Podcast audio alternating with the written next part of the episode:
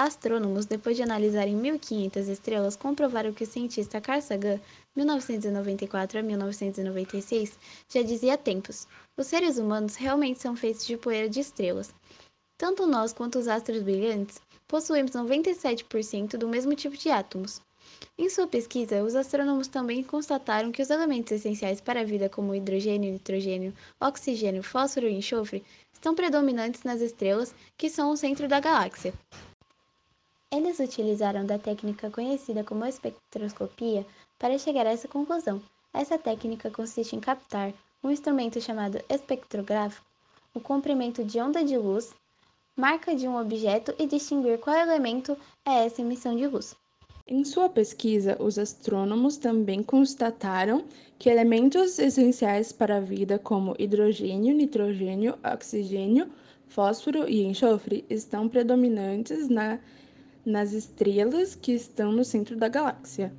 Eles utilizaram da técnica conhecida como espectroscopia para chegar a essa conclusão.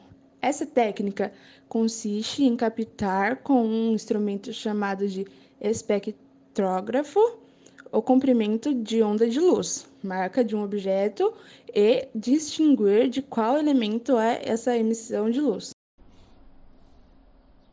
Entre os principais elementos presentes na composição corporal e que também fazem parte da composição do Sol, podem-se citar o nitrogênio, o carbono e o hidrogênio. Apesar de não estar presente na composição do Sol, o oxigênio, que representa 60% do nosso corpo, junto com carbono, hidrogênio e nitrogênio, contribuem com cerca de 95% do nosso peso corporal. São os átomos desses quatro elementos combinados que formam as moléculas de proteína, gordura e carboidrato os tijolos que constroem todos os nossos tecidos. É importante lembrar que em nossa alimentação, os carboidratos, formados por hidrogênio, oxigênio e carbono, são bastante presentes em alimentos como arroz, massas e batatas.